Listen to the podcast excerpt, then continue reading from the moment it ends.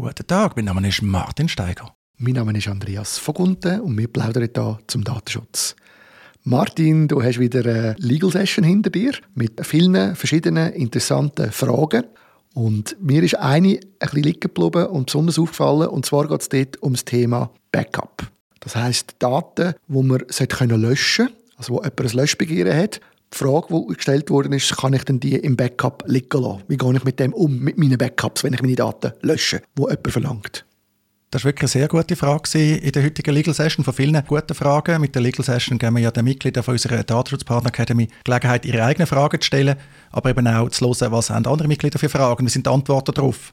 Das war für mich so eine typische Frage, die wahrscheinlich auch andere Mitglieder etwas gebracht hat. Wenn wir einen Schritt zurückgehen, im Datenschutzrecht ist man verpflichtet, Datensicherheit mit angemessenen organisatorischen und technischen Maßnahmen zu gewährleisten oder umgekehrt, dann abgekürzt TOM.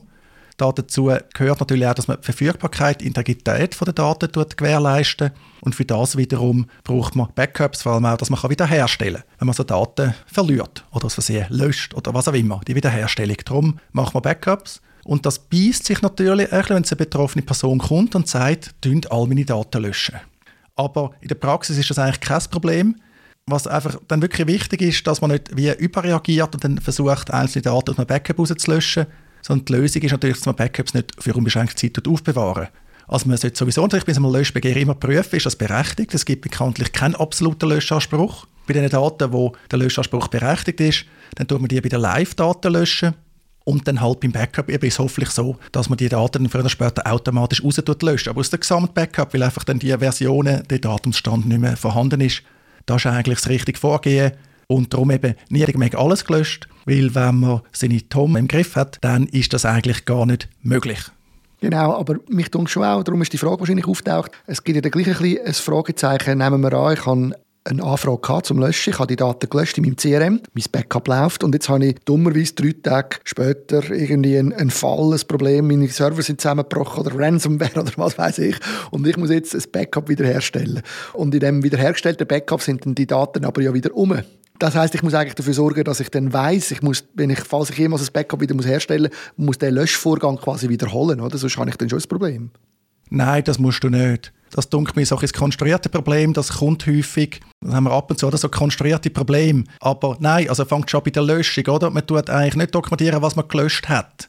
Man kann dokumentieren, man hat eine Anfrage bekommen von einer Person, man hat den Daten gelöscht, aber welche Daten man zum Beispiel gelöscht hat, ist eigentlich nicht die Idee, dass man die dokumentiert, weil sonst sind sie gerade wieder aufbewahrt wenn man das dann wird ernst nehmen Also das ist wirklich nicht so das Problem. Wir haben das Thema schon gehabt bei der Information von betroffenen Personen nach Datenpannen haben wir ja gesagt, oder? jetzt sind die Daten gelöscht worden, jetzt haben wir die Datenpannen, jetzt können wir die Leute ja gar nicht mehr informieren, das ist wirklich quasi das Gegenteil.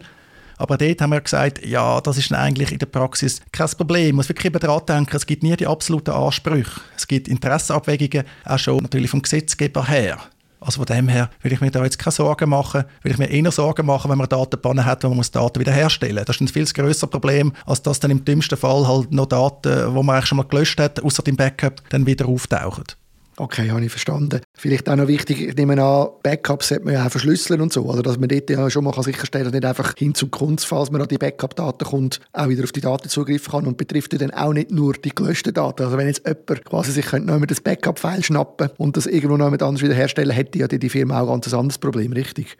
Genau, das wäre natürlich der Worst Case. Also nicht nur Zugriff auf einzelne Daten oder so, sondern wirklich auf alle Daten, weil eben im Idealfall hat man ein umfassendes Backup, darum das Backup verschlüsseln, also End-zu-End-Verschlüsselung oder bei einem vertrauenswürdigen Anbieter. Allenfalls haben wir gar nicht das Know-how, um die Verschlüsselung selber gewährleisten, aber dann gibt es da schon entsprechende Anbieter. Und halt sonst die typischen Backup-Regeln, dass man eben nicht nur ein Backup hat, dass man Versionierung hat, dass man auch die Daten nicht unbeschränkt aufbewahren. Also Versionierung, typisch ist, dass man Backups ausdünnen. Also je älter das Backup ist, desto weniger Versionen man behalten, bis man irgendwann halt dann gar keine Daten mehr hat. Dort wieder ganz klassisch ein Grundsatz von der Erfahrlichkeit, Zweckbestimmtheit, also Aufbewahrung versus Löschung. Auch die ganze Löschpflicht und so äh, kommen da natürlich damit rein ja, dass man das einfach anschaut und sich überlegt, gegen was will man schützen, will man gegen Diebstahl schützen, will man gegen den Brandfall schützen, will man gegen Ransomware schützen.